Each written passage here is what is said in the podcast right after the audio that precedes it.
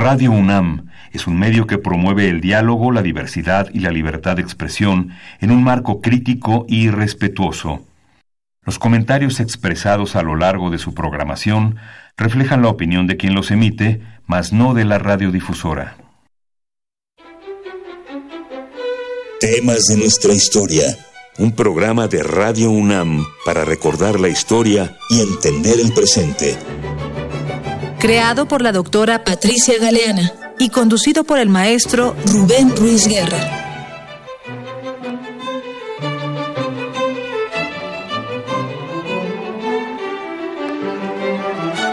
Buenos días, bienvenidas todas, bienvenidos todos a esta nueva emisión de temas de nuestra historia. Un espacio que nos da Radio Universidad Nacional Autónoma de México para que aprendamos un poquito de nuestra historia. El día de hoy vamos a tratar un tema sumamente interesante, sumamente importante, mujeres revolucionarias. Antes de continuar, permítanme recordarles nuestros medios de comunicación con ustedes, querido público. Por una parte, el teléfono en cabina, el 55 36 89 89. Repito, 5536 8989, el teléfono en cabina. También les recuerdo que tenemos nuestra página de Facebook, temas de nuestra historia, tenemos nuestro Twitter, temas historia, y este programa se graba para ser subido como podcast a la página oficial de Radio Universidad Nacional. Buscan ahí podcasts en la página oficial, aparece un directorio eh, en orden alfabético, le pican a la T y aparecerá muy pronto temas de nuestra historia. Yo espero que esté subido el programa ahí por el miércoles de la semana próxima. Les decía yo, vamos a platicar sobre mujeres revolucionarias. Para ello nos acompaña el día de hoy en el estudio Marta Eva Rocha, quien es una investigadora en la Dirección de Estudios Históricos del Instituto Nacional de Antropología e Historia. Bienvenida, Eva. Muchas gracias.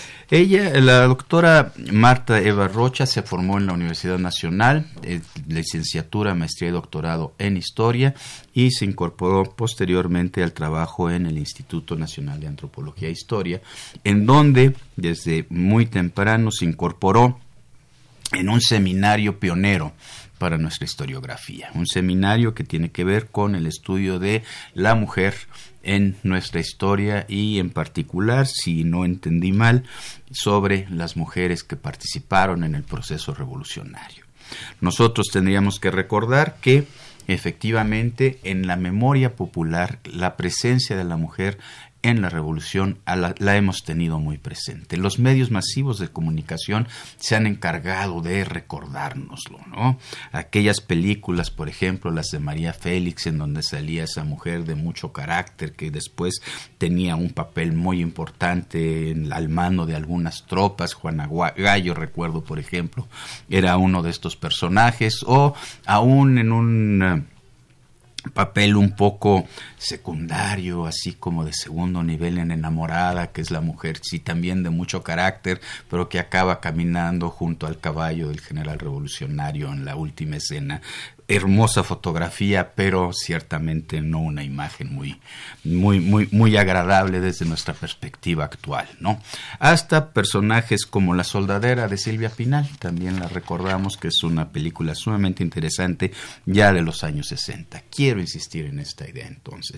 Tenemos en nuestro imaginario, tenemos en nuestra mentalidad Claro que ha habido participación de mujeres en la Revolución Mexicana, pero a mí me gustaría que el día de hoy fuéramos un poco más allá. No solo es la participación en la Revolución, es en realidad todo un cambio de perspectiva, todo un cambio de manera de comprender la figura femenina en nuestra sociedad, lo que es capaz de hacer, lo que has hecho, lo que nos puede dar como sociedad para construir una sociedad cada vez cada vez mejor. Vamos a platicar un poco acerca de eso. Antes de iniciar ya el el, cuestionario a la doctora.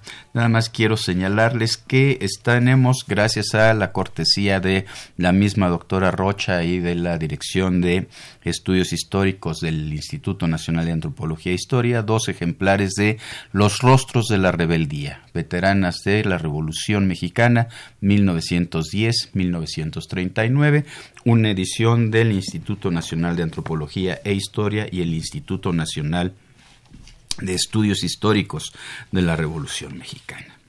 Dicen los historiadores, Marta, que nada surge por eh, generación espontánea, que siempre antes de que se manifieste un fenómeno histórico hay algunos antecedentes que lo van conformando, que van señalando las rutas para esto. En este sentido yo tengo la impresión que estas mujeres de la revolución, estas mujeres revolucionarias, empezaron a asomarse por ahí en el periodo porfiriano. Eh, tendríamos que recordar que ya desde la década, desde los últimos años del siglo XIX, empieza a haber expresiones de la mujer participando de una manera muy activa en la sociedad mexicana. Pensemos que las primeras mujeres profesionistas se gradúan en la década de 1880, a finales de la década de 1880, la primera odontóloga, la primera médico, la primera abogada, salen de la universidad con muchos problemas, eh, tendríamos que dedicar un par de programas a ellas, cuando menos. Pero no solo es eso, va cambiando la presencia pública de la mujer, empiezan a ocupar espacios en el ámbito literario, en el ámbito de las publicaciones periódicas, por ejemplo, empiezan a surgir también organizaciones femeninas, empiezan a abarcar ciertos espacios de vida pública, por ejemplo, la docencia. Hay un giro muy importante en el periodo porfiriano en, el que las mujeres van, van ocupando fundamentalmente el espacio de la docencia gracias a la formación de la Escuela Nacional de Maestros en algún momento determinado.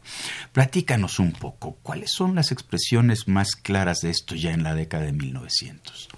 Eh, bien, como bien has mencionado, en 1876 inicia un nuevo régimen, que es el de Porfirio Díaz, que eh, quiere transformar realmente al país, quiere modernizarlo, eh, quiere que haya desarrollo económico, desarrollo social, desarrollo cultural, y en este proyecto, sin duda, la educación ocupa un lugar fundamental.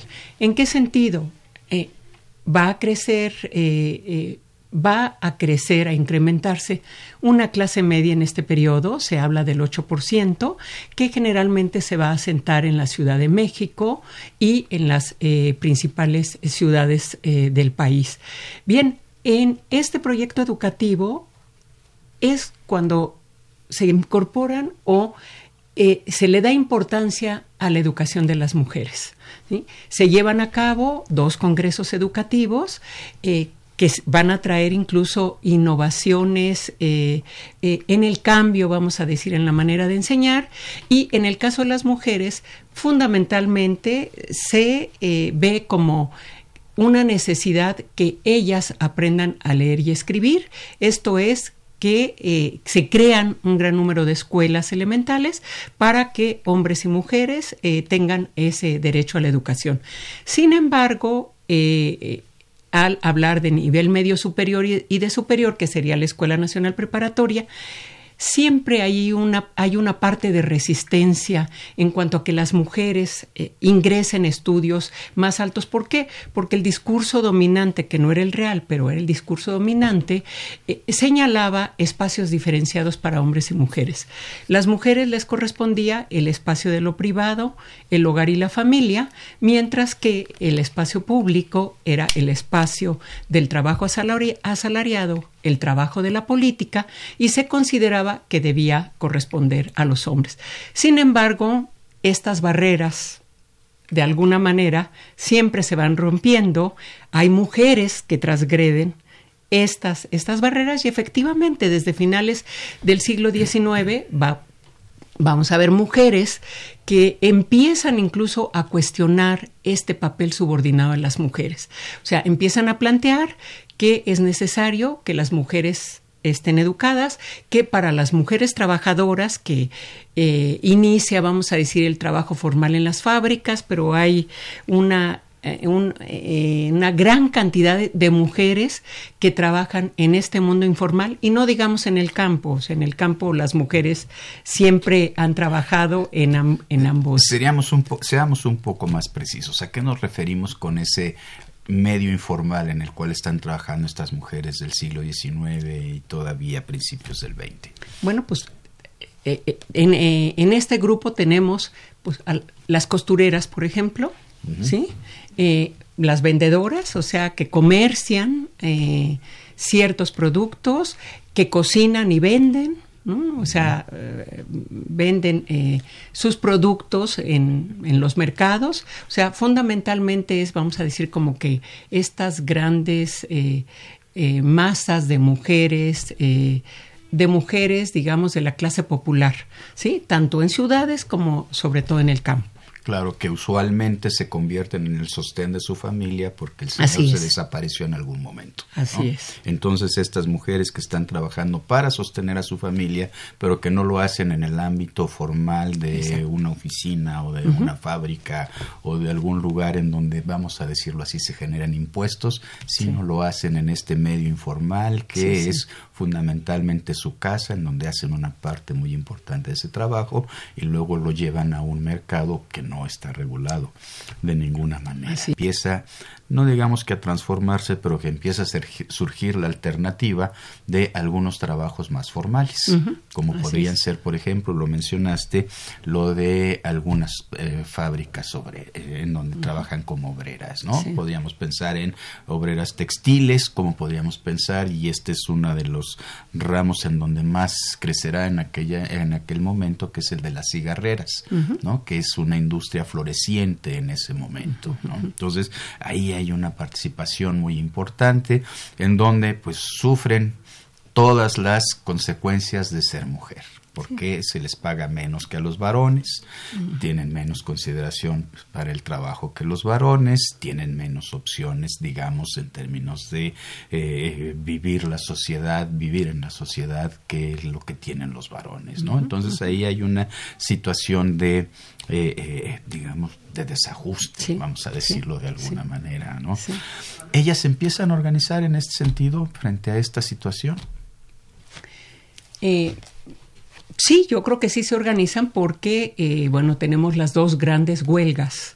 ¿No? que se dan en la primera en la primera década del siglo XX, que es precisamente las textileras de Río Blanco y la huelga que es más masculina, pero que de alguna manera están ahí las mujeres, que es eh, la huelga de Cananea, ¿sí? Claro. Eh, Claro que se empiezan ellas a organizar y de alguna manera van a estar respaldadas por este sector de mujeres eh, de clase media ilustrada, eh, cuya, eh, vamos a decir, se nutren además de las ideas de mujeres extranjeras que vienen a México y que empiezan a crear efectivamente todas estas, todas estas periódicos o revistas femeninas donde no nada más se lleva lo típico de lo que interesa a las mujeres. Ya, muy bien.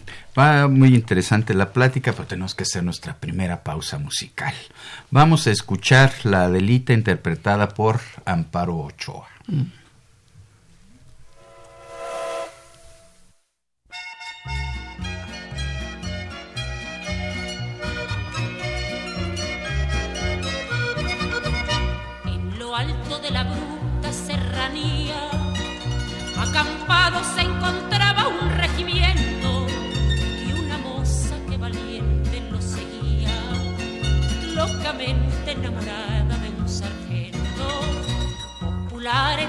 tropa era delita, la mujer que el sargento idolatraba, porque más de ser valiente era bonita, y hasta el mismo coronel la respetaba. Pues estamos de regreso de haber escuchado el inicio de la Adelita. Antes de continuar, les recuerdo Nuestro teléfono en cabina 55 36 8989. Les recuerdo que tenemos dos ejemplares del libro de la doctora Marta Rocha, Los rostros de la rebeldía. Están, eh, bueno, seguiremos la mecánica que utilizamos siempre. Llamen y los sorteamos entre las llamadas que tenemos. Y antes de continuar, me dice, me dice la doctora Rocha que nos puede contar un poco acerca de la historia de la delita. Bueno, hagamos ese paréntesis y luego continuamos. Sí, sí. Bien, eh, la delita eh, se popularizó este corrido y a las eh, esta gran mayoría de mujeres que se trasladaron al campo mexicano con la bola que se les conoce como soldaderas, según distintas regiones recibieron distintos sobrenombres, ¿no? Y uno de ellos, el que se ha popularizado mucho más, el de, es el de Adelita. Pero eran Adelitas, Marías, Juanas, Guachas, distintos nombres con el que se les identificaba a este conglomerado anónimo, o sea, ahí no tiene nombre y apellido. Sin embargo, en el caso de Adelita, sí existió una mujer llamada Adela Pérez Velarde, que eh, se incorporó a la revolución, pero como enfermera.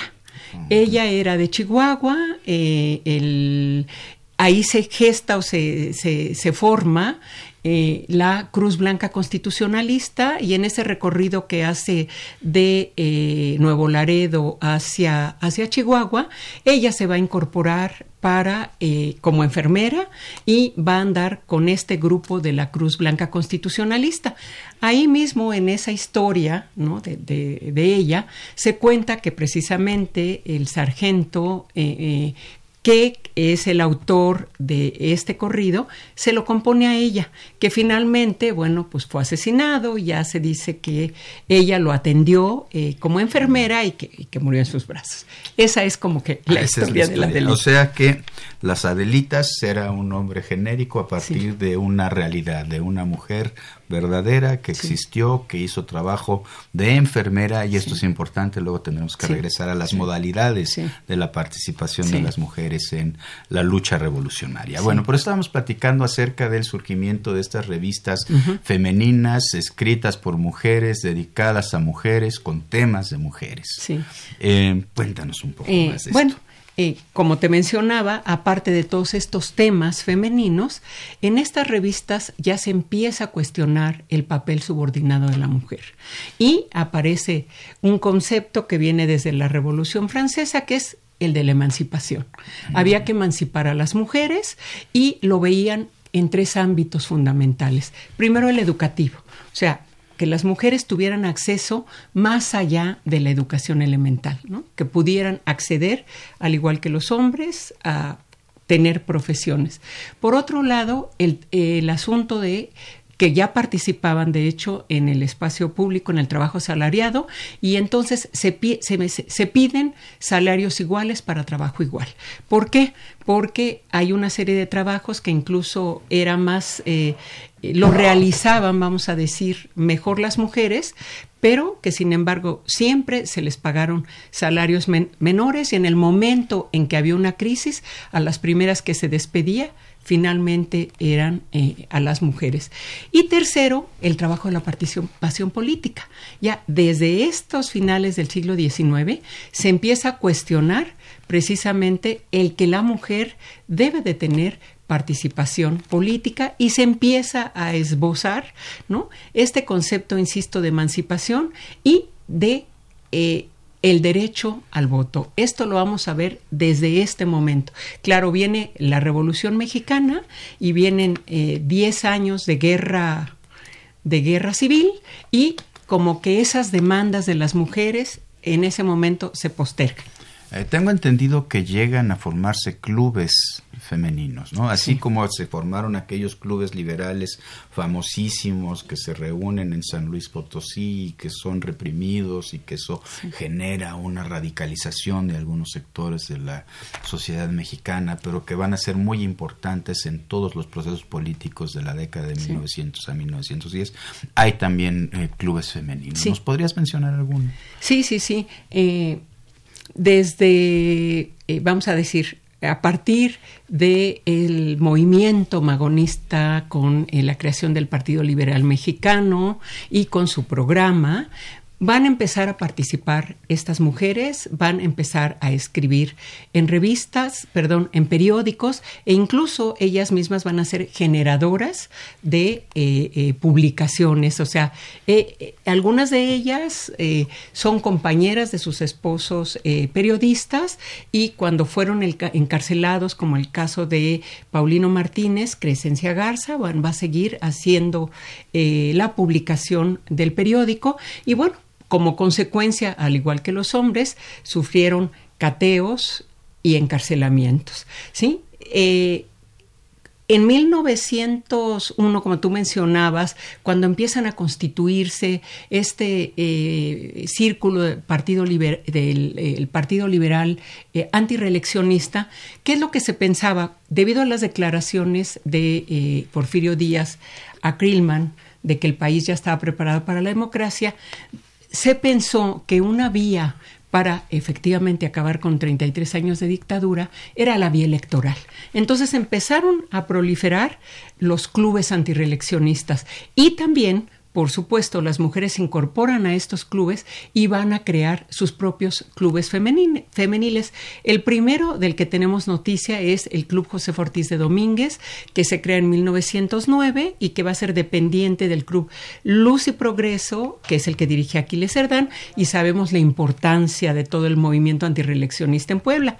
Pero en la Ciudad de México se van a crear una serie de clubes también, y uno de ellos que también es como emblemático, incluso por el banderín que van a tener eh, este, este club, que es El Hijas de Cuauhtémoc, ¿sí? que está dirigido por Dolores Jiménez y Muro, una, una intelectual vinculada primero al antireeleccionismo maderista, pero después totalmente lateralizada al zapatismo y eh, va ella a tener una, una participación muy destacada desde el punto de vista intelectual con sus escritos, apoyando finalmente al zapatismo. Y una serie de, en Puebla se crean después porque como que fueron dos formas, clubes políticos antireeleccionistas y juntas revolucionarias. Mm. En Puebla se crea la, la, primera junta revolucionaria en diciembre de 1910, luego de los sucesos de noviembre, y la va a encabezar también una, una mujer. Em, bueno, no importa. Luego, te acuerdas. En este momento el nombre, pero bueno, que se... Lo cual quiere decir entonces que la revolución no les cayó encima. No. Ellas fueron personas que actuaron muy conscientes, muy claramente de que se necesitaba un cambio dentro de la vida política del país, fundamentalmente la vida política, pero que eso permeaba todo lo demás, y trabajaron por eso con anticipación. Y yo creo que esto es un elemento muy importante, porque justamente estas ideas que tenemos en el imaginario así nos hacen pensar que les cae la revolución encima, que los maridos se van y ellos las tienen que seguir. No, no, no, no hay nada de eso. Hay un núcleo muy importante que está trabajando a la par, codo con codo, con aquellos varones que están tratando de transformar la sociedad, una sociedad que ha encontrado que parece que son inviables los mecanismos institucionales vigentes. Entonces ahí es, un, es un elemento que, que, vale muchísimo la pena tener en cuenta. Bueno, entonces damos el salto cuando surge la Revolución Mexicana. ¿No? Bien, pues este viene la, desilusión del 20 de noviembre, eso de que se convoque públicamente a una revolución en una fecha precisa, una hora exacta, pues parece ser que no funcionó muy bien, ¿no? Y entonces se tuvo que ir por un proceso un poco más lento, vienen los sucesos de eh, Ciudad Juárez, la batalla de Ciudad Juárez, que es la gran batalla de la revolución maderista, aunque hay otras partes del país en donde ya empieza a haber movimientos armados, etcétera, todo, todo estos, todos estos elementos. ¿Cuáles fueron las modalidades en las que fueron incorporándose, fueron trabajando las mujeres en esa revolución? Mira, eh, primero quiero decirte que fueron como que dos, recuerdo Guadalupe Narváez y Carmen Cerdán, que en ese momento se, eh, encontraba en la cárcel. Bien, eh, dos formas de participación para el triunfo de la revolución. Y es en, en la guerra, por un lado, eh, y por el otro lado, en la parte civil, en la propaganda. ¿Por qué? Porque había que hacer toda esta labor de información y de convencimiento de los eh, de los principios de los programas revolucionarios por los cuales se estaba luchando.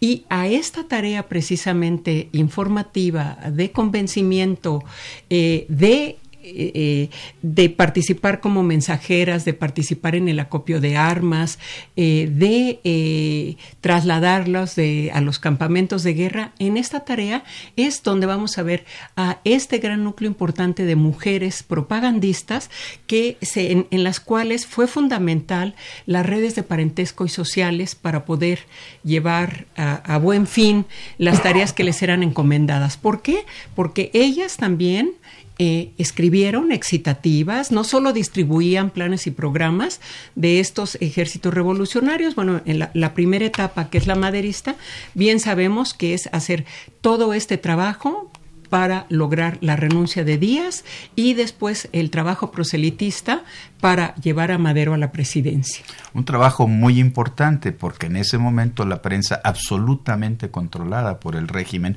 no daba información de qué estaba sucediendo. Aparecía por aquí una pequeña nota de se las mandaron tropas a tal lugar, se mandaron tropas a tal otro lugar, pero no había ninguna información de qué es lo que realmente estaba sucediendo, mucho menos había ningún instrumento, ningún órgano de difusión de las ideas que se estaban sosteniendo de aquello por lo que se estaba peleando. Entonces, este tipo de una difusión, digamos, lo más directa, este tipo de una divulgación de noticias y de ideas de una manera más en corto, pues resultó sumamente, sumamente importante para el fortalecimiento del movimiento, ¿no? Entonces estaríamos en, digamos, conscientes. y en este grupo de eh, propagandistas, por supuesto que la mayor parte eran profesoras.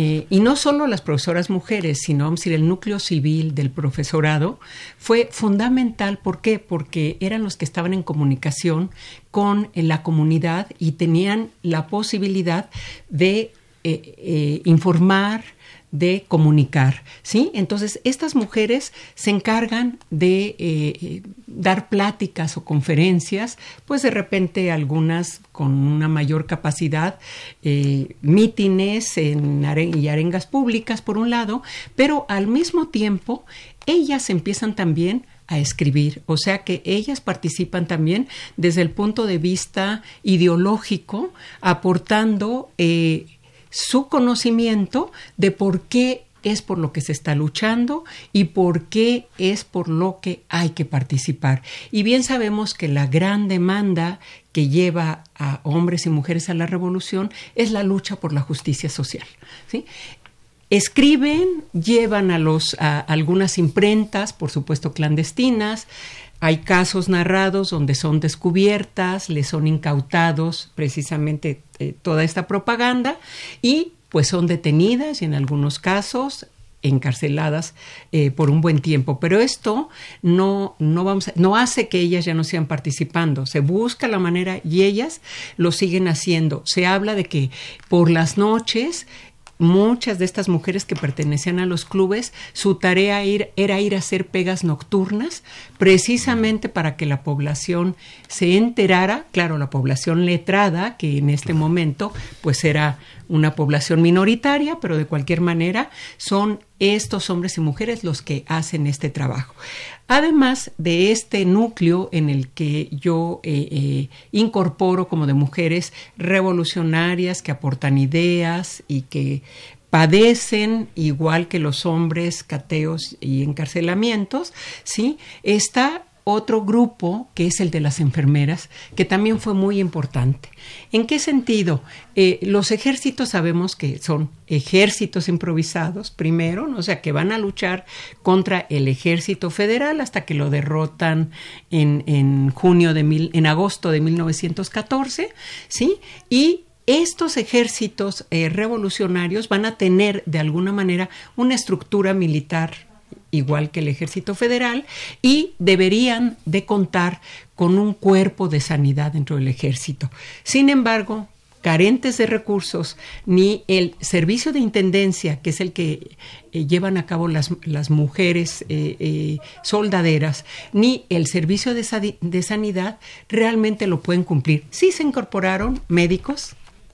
Bueno, vamos muy bien, pero ha llegado el momento de escuchar nuestra cápsula. Entonces vamos a interrumpir aquí un par de minutos.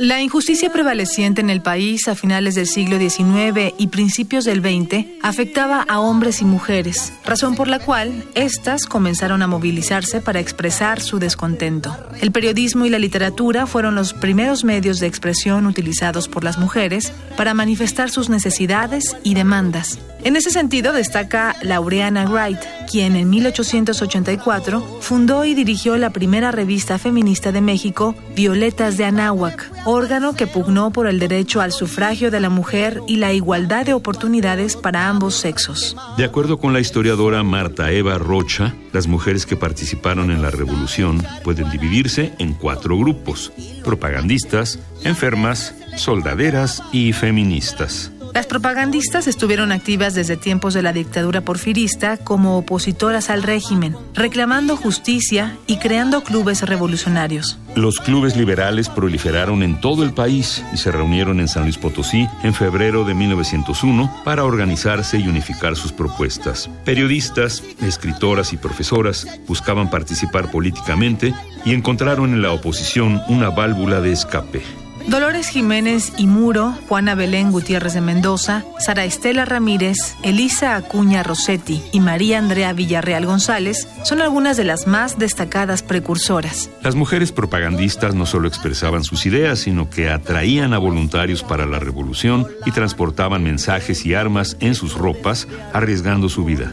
Las enfermeras participaron lo mismo en organizaciones de asistencia como la Cruz Blanca Neutral, la Cruz Blanca Constitucionalista y la Cruz Blanca Nacional que en el contingente de enfermeras militares que se formó en el constitucionalismo. Tanto la profesión de enfermera como la de profesora eran consideradas apropiadas para las mujeres. Por esta razón no solo se permitió su estudio, sino que se fomentó. Las enfermeras se incorporaron a las brigadas sanitarias de los distintos ejércitos rebeldes en sus lugares de origen y de residencia, así como a las asociaciones humanitarias que se formaron para dar soporte a los ejércitos. En la mayoría de los casos ofrecieron sus servicios de manera voluntaria. Las mujeres soldaderas fueron relegadas al olvido, a pesar de ser quizá el grupo más grande de mujeres que participó en el movimiento de revolución.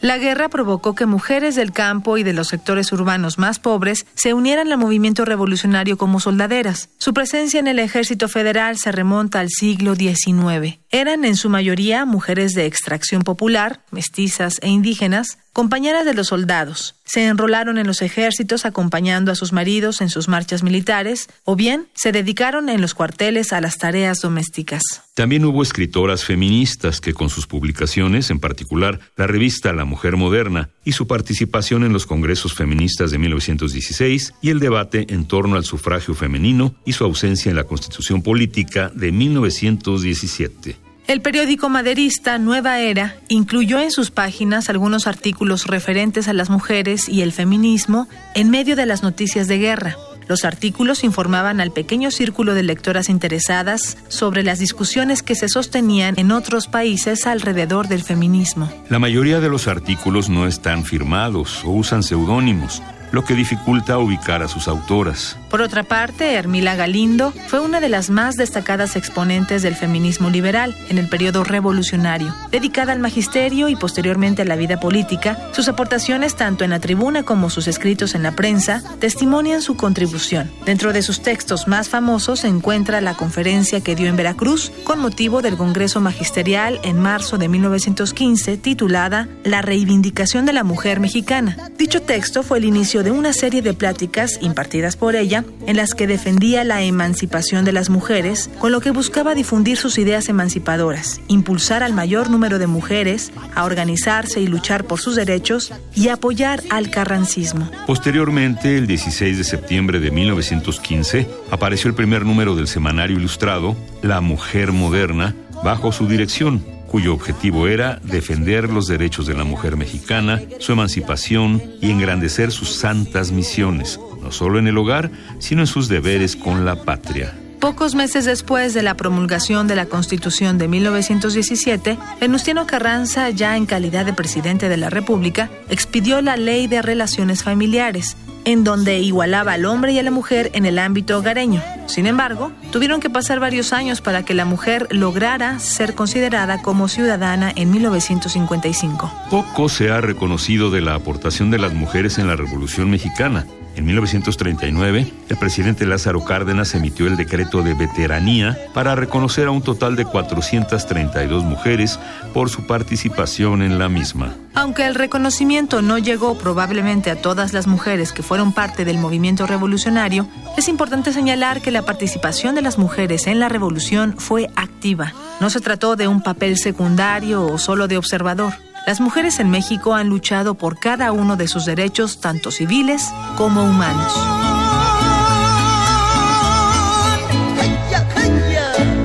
Gracias, estamos de regreso. Seguimos en la conversación con la doctora Marta Rocha, investigadora del Instituto de Investigación, del Instituto Nacional de Antropología e Historia en la Dirección de Estudios Históricos. Les recuerdo el teléfono en cabina 5536 8989 y les recuerdo que tenemos un par de ejemplares del libro de la doctora Rocha que se llama Los rostros de la rebeldía veteranas de la Revolución Mexicana 1910-1939. Es una verdadera joya y ya poco accesible, poco accesible como en forma de libro.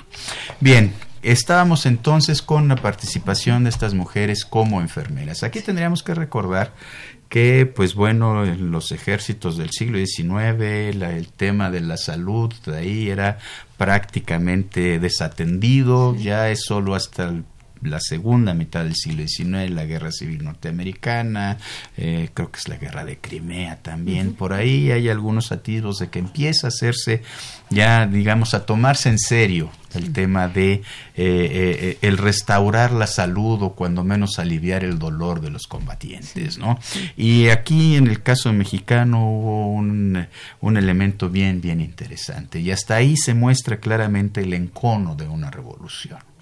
¿No? El encono de una lucha de esta naturaleza. La Cruz Roja Mexicana solo atendía al ejército federal y entonces fue necesario organizar un, un organismo, hacer un organismo alternativo que fue la llamada Cruz Blanca. Cruz Blanca. Que ahí sí atendieron a tirios y troyanos, ¿no? ¿no? No se limitaron, lo que trataron de hacer fue intentar aliviar un poco el dolor de, de, los combatientes. Entonces tenemos ya dos modalidades, estas propagandistas por una parte, estas enfermeras por otro. ¿Qué otras modalidades hubo en la participación? tenemos eh, una tercera modalidad que es la de las soldados, que aquí eh, es hacer esta diferencia entre soldadera y soldado. ¿no? O sea, las soldados sí tomaron las armas y participaron en el campo de guerra. Eh, empuñando las armas y incorporadas a los ejércitos les fueron otorgados eh, grados militares. El grado más alto que ostentó una mujer en los ejércitos fue el de coronela. Esto fue posible eh, eh, conocerlo gracias a que trabajé el archivo de veteranos de la Revolución Mexicana que está en la Secretaría de la Defensa Nacional y ahí es donde vemos que la organización militar de los ejércitos revolucionarios fue similar a la que existía en el ejército en el ejército federal. Eh, siempre comento que al acercarte a un archivo militar, pues piensas que vas a encontrar a todas aquellas este, mujeres, ¿no? Que son precisamente las que inspiraron los corridos, estas inspiradoras de películas, estas mujeres eh, valientes, eh, eh, bragadas, al igual que los hombres, y sin embargo logré detectar 22 casos de mujeres soldados, desde eh, la, eh, la, primera que tuvo solo el grado de soldado, que fue Valentina Ramírez, hasta varias de ellas que ostentaron el grado de coronelas, esto en los ejércitos constitucionalista y en el zapatismo. ¿Por qué? Porque el ejército villista tuvo una eh, gran organización militar, recursos, la División del Norte, y ahí vemos solamente participando a mujeres eh, dentro de la brigada sanitaria como enfermeras, pero no como soldados. Y de estas 22 mujeres soldados, hay algunas que se ha recreado realmente eh, sus historias de por qué se incorporaron, qué eran las actividades que se hacían en los campos de guerra y cómo participaron ellas. Sin embargo, eh, este, estos grados militares pasados la revolución, eh, prácticamente en 1916 les fueron desconocidos. ¿En qué sentido? O sea, en marzo de 1916, cuando ya entra eh, triunfante eh, el ejército constitucionalista. Eh, se da en marzo de 1916 una circular, la circular número 78, en la cual se desconocen todos los servicios prestados, dice, dice prestados por señoras y señoritas, cualesquiera que hayan sido su participación en la revolución. O sea, ¿qué significa esto? Que se les quería desconocer su participación militar. ¿Y, al año, qué? Al año, bueno, al año siguiente se despide a todas las mujeres del ejército eh, para que eh, hablemos de, estamos hablando de una de las organizaciones, eh, vamos a decir 100% patriarcal, que es el ejército. ¿sí? vamos a decir tres ámbitos, se dice que Michel Perrault menciona que tres ámbitos fueron los más difíciles de romper para que las mujeres entraran. El de la iglesia, el de la política y el de la guerra. En una iglesia todavía no entran, ¿eh? Todavía no. Entonces, e, es estos ámbitos, esto les es desconocido a las mujeres. ¿Con qué objetivo? Con que después ellas, no como lo hicieron después en la posrevolución, todos los veteranos presentan sus hojas de servicios, reingresan al ejército y bien los que no se incorporan al nuevo ejército mexicano con Joaquín Amaro simplemente ingresan para ponerse en situación de retiro y tener derecho a una pensión militar cosa que fue negada a todas las mujeres.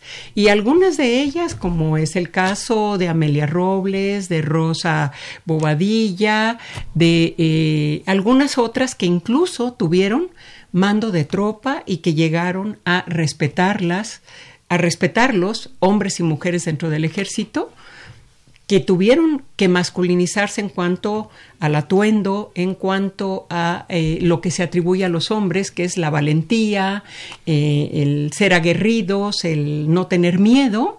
Eh, ellas tuvieron que hacerlo y sin embargo se les regresa, vamos a decir, a sus casas y se les desconoce. Algunas de ellas incluso metieron demandas en contra del ejército, del secretario de defensa, del propio presidente de la República y no, eh, vamos a decir, ahí no, el, ejército no eh, cambió su eh, posición patriarcal. Sabemos que hasta 38 se crea la escuela de enfermería y es cuando vuelven a admitirse a mujeres dentro del ejército. Como enfermeras. Como enfermeras. ¿Y quién fue el secretario de defensa? Pues ya siquiera para saber, ¿no te acuerdas? Ah, en... en, Cuando se les desconocen los grados. Ah, pues, eh, eh, ay, ahorita te lo digo, sí lo sé, pero ahorita te lo... ¿Fue en la época de Carranza? Eh, en la época de Carranza.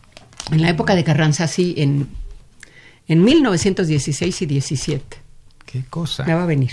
No, no, qué cosa, realmente es... Y, hasta yo estoy indignado, imagínate. Y el eh, último grupo por el cual no necesariamente fueron reconocidas veteranas es el de las feministas. ¿Por qué, por qué incorporé a este grupo? Bueno, ¿por qué? Porque ellas... A, ver, espérame. Ya llegamos al momento de nuestro tercer de, nuestro tercer corte, el segundo musical. Ahorita seguimos con esta parte. Ahora vamos a escuchar eh, La Valentina eh, interpretada por el dueto América y entiendo bien aquí la letra Cuco Sánchez. Ah, perfecto, muy bien.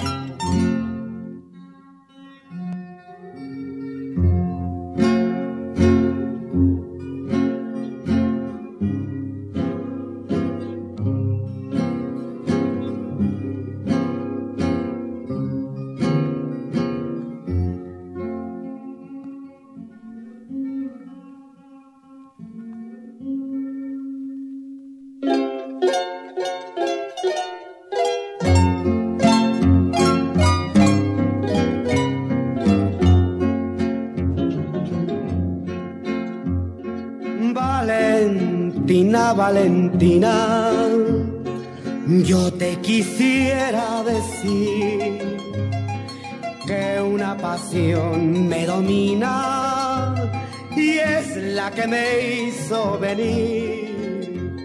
Dice que por tus amores un mal me van a seguir. No le hace que sean el diablo, yo también me sé morir. Si porque tomo tequila, mañana tomo jerez. Si porque me ven borracho, mañana ya no me ven. Valentina.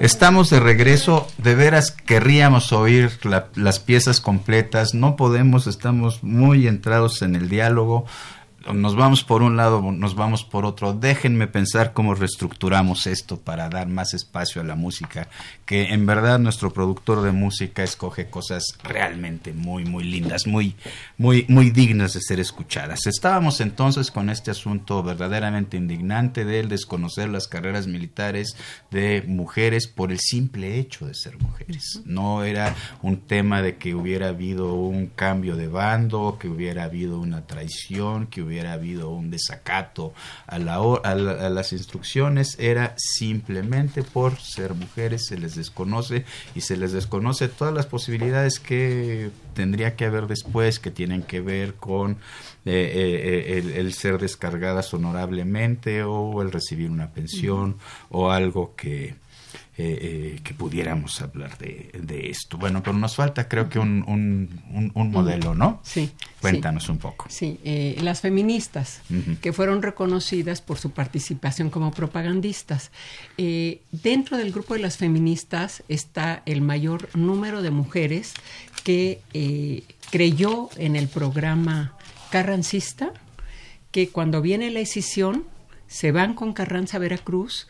Ahí sabemos que Carranza eh, lanza las adiciones al Plan de Guadalupe, que viene a ser como el programa social del carrancismo, con la idea de eh, incorporar al mayor número de mexicanos a su programa y que vean que eh, es con el constitucionalismo, pero en este momento, digamos, carrancismo con el que va a triunfar la revolución. se dice que Carranza tuvo la gran visión de organizar perfectamente el asunto de la propaganda tanto al interior del país como al exterior. O sea, es donde, donde manda ministros embajadores a hacer este trabajo de convencimiento de la importancia de el triunfo, vamos a decir, eh, del carrancismo en el exterior y en el interior. Las mujeres que se trasladan a Veracruz con Carranza, entre otras tareas, van a seguir eh, haciendo propaganda eh, del plan carrancista. Incluso hay un grupo de maestras que fueron enviadas a Boston, se dice, a estudiar los programas educativos, porque una vez triunfando la revolución, el asunto de la educación era fundamental como este eh, compromiso de justicia social hacia, hacia los mexicanos, pero en el fondo también estaba la idea de ir a hacer propaganda a favor de Carranza. Paralelamente a esta actividad, hay algunas de las mujeres que se vinculan de manera muy cercana con Carranza y con otros caudillos, entre ellos, por ejemplo, también Salvador Alvarado, y empiezan nuevamente o reinician el debate sobre esta desigualdad entre hombres y mujeres. O sea, dentro de este liberalismo eh, van a luchar nuevamente por la emancipación. ¿Cómo lo van a hacer? Bueno, lo van a hacer a través de crear sociedades feministas donde se den conferencias para que hablen a las mujeres de la importancia de esta emancipación, de esta igualdad.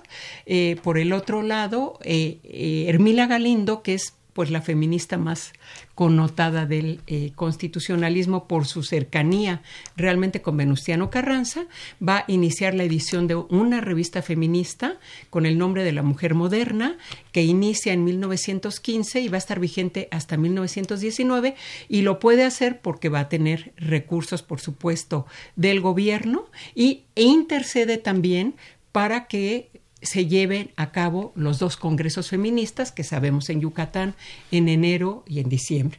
Bueno, en este momento los debates van a seguir siendo la educación, el trabajo asalariado en condiciones de igualdad, pero incluso Hermila Galindo, porque están sus ponencias, va más allá. Y ella habla de la importancia de que exista la coeducación o que las escuelas elementales sean mixtas, que a nivel de eh, eh, educación superior y de la escuela secundaria se impartan precisamente ya clases de educación sexual, lo cual, bueno, pues crea, sabemos que revuelo entre las propias mujeres, porque ahí sí no es una cuestión nada más de género, sino las propias mujeres, mucho más conservadoras, ven esto como un atentado hacia, hacia las costumbres.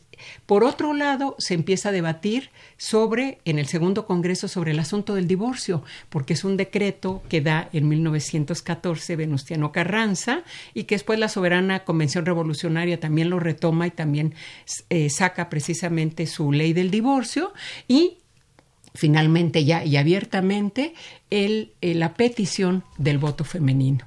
Esto debate dentro de los congresos, pero sabemos que en eh, diciembre, noviembre, diciembre de 1916 se convoca al Congreso, eh, al Congreso Constituyente y ahí es donde va a ingresar una iniciativa sobre escrita por Hermila Galindo sobre eh, que se reformule el artículo 34 constitucional y que las mujeres se conviertan en ciudadanas plenas. Esto es que tengan derecho al voto. Sabemos que ninguna de estas demandas en ese momento prosperó, pero sí se dice, sientan un precedente de las preocupaciones de estas mujeres de vanguardia. Ahora, parecería entonces que en el constitucionalismo hay una ambivalencia, vamos a decirlo elegantemente. Por una parte se da este juego hacia la apertura al feminismo, en fin, y por otra parte está este asunto de desconocer a las mujeres que hicieron cosas importantes por el hecho de ser mujeres. Eso es verdaderamente terrible. Estamos acercándonos al final de nuestro programa, Marta. Me gustaría que pudiéramos continuar. En fin, nada más diría yo a partir de todo lo que has comentado, que entonces las soldaderas, no diré que son las menos importantes, pero son, digamos, uno de los varios elementos, una de las varias modalidades en que las mujeres participaron en la lucha revolucionaria, ahí sí llevando el ambiente de la casa a el campo de batalla, ¿no? Siendo quienes veían, estaban con, atendían a, etcétera, a sus Juanes, como genéricamente se les decía, ¿no? Bueno, tenemos una buena cantidad de preguntas y de comentarios. Eh, lo más rápido posible. Evelia Gutiérrez de Gilotzingo. ¿De los cargos militares solo fueron en el ejército zapatista o hubo otro ejército que emitiera mandos a las mujeres? En el ejército zapatista y en el constitucionalista. Perfecto. Iván García, el caminante por Twitter, dice, presente en la clase, qué mejor tributo para la mujer que dar a conocer su participación en eventos que han forjado a México en cada una de sus etapas en la historia. ¿Cómo olvidar a Carmen Cerdán o Petra Herrera? Luego Daniel Gómez de Álvaro Obregón, ¿se sabe algo sobre si las mujeres tenían rangos en el ejército? ¿Quiénes y cuáles? Ya un poco nos comentaste sí, 22 casos detectados en archivo de la Secretaría de la Defensa Nacional. Seguramente hubo muchos más. Perfecto. Rosario Velázquez de la Gustavo A. Madero. ¿Qué mujer colaboró contra y que no aparece en los libros? Me quiero imaginar que aquí está preguntando mujeres que estuvieran en el lado del ejército federal. Sí. Realmente eh, sí. Hay, eh, no, no, no, hasta ahorita yo no conozco estudios eh, que sé que hay interés, pero eh, los historiadores nos enfrentamos mucho al problema de las fuentes. Mm, claro, ese, ese es un tema muy importante. No, y ahí tendríamos que pensar también que el ejército, el ejército federal era un ejército constituido plenamente, tenía sus instrumentos para la logística, la alimentación. Eh, no, yo creo que igualmente, vamos a decir, el ejército federal es el mismo problema que son las soldaderas las que realizan este trabajo de la alimentación, limpieza y compañía de, de, de sus Aquella famosísima fotografía de Casasola, esta que se ha utilizado muchísimo de la mujer que está asomándose del tren que va empezando a avanzar con una cara de angustia, ¿no? Y que resulta que es una fotografía del Ejército Federal. De una mujer del Ejército Federal. Ahí lo que se dice en algunos relatos de las zapatistas, lo que mencionan es que haz de cuenta, las mujeres ya de, de, generales, pues esas como que se quedaron, esas se quedaron en sus hogares, esas, ellas no, no van realmente a la mm. guerra, ¿no? Al frente, al frente de guerra. Claro. Erlinda Sánchez de Gustavo Amadero, ¿existe alguna propuesta para incluir la participación de las mujeres en distintas etapas de la historia dentro de los textos de la SEP? No es posible que todavía se hable más de héroes que de heroínas. Sí, yo eh, acabo de revisar el libro de historia de la SEP, sí, el nuevo libro. Claro, me centré fundamentalmente eh, en la mujer en la revolución y me llamó la atención que ponen el corrido de la delita y ponen la imagen de Carmen Cerdán.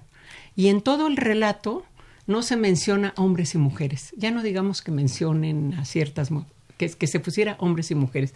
Es, sigue siendo una asignatura pendiente. Es una asignatura pendiente. Josefina Cruz de Whisky Lucan, qué interesante tema. Eh, Leoncio Salgado Gutiérrez, Iztapalapa, muchos saludos. Gracias por invitar a la doctora Rocha. Yo estoy profundamente agradecido de que ella nos esté acompañando. Agustín Alcaraz de Benito Juárez. Es un tema muy interesante. Muchos saludos. Gonzalo Arenas de Gustavo Amadero, también saludos, excelente tema. Lucrecia Espinosa de Benito Juárez, felicidades al programa. Y Javier Guerra de la Benito Juárez. Hermila Galindo continuaba la ideología de las mujeres de la revolución, dice aquí.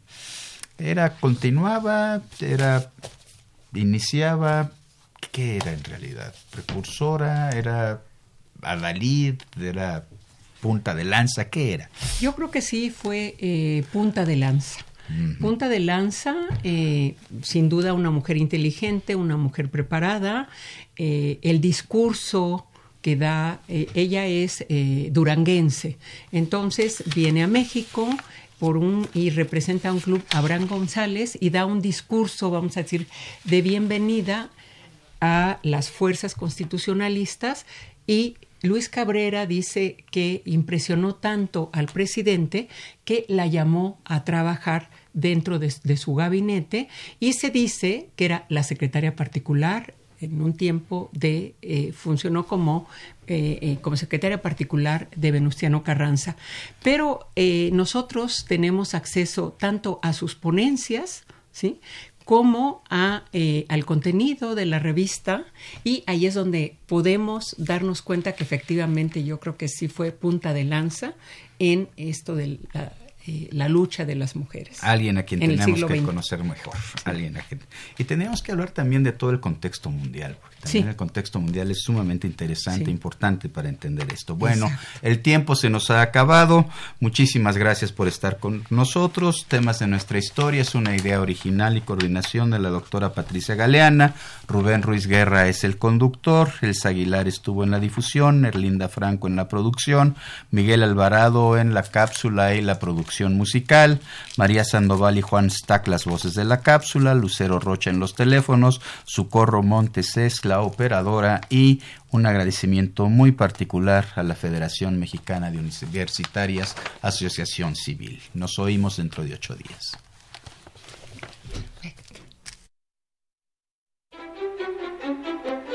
Temas de nuestra historia un programa de Radio UNAM para recordar la historia y entender el presente.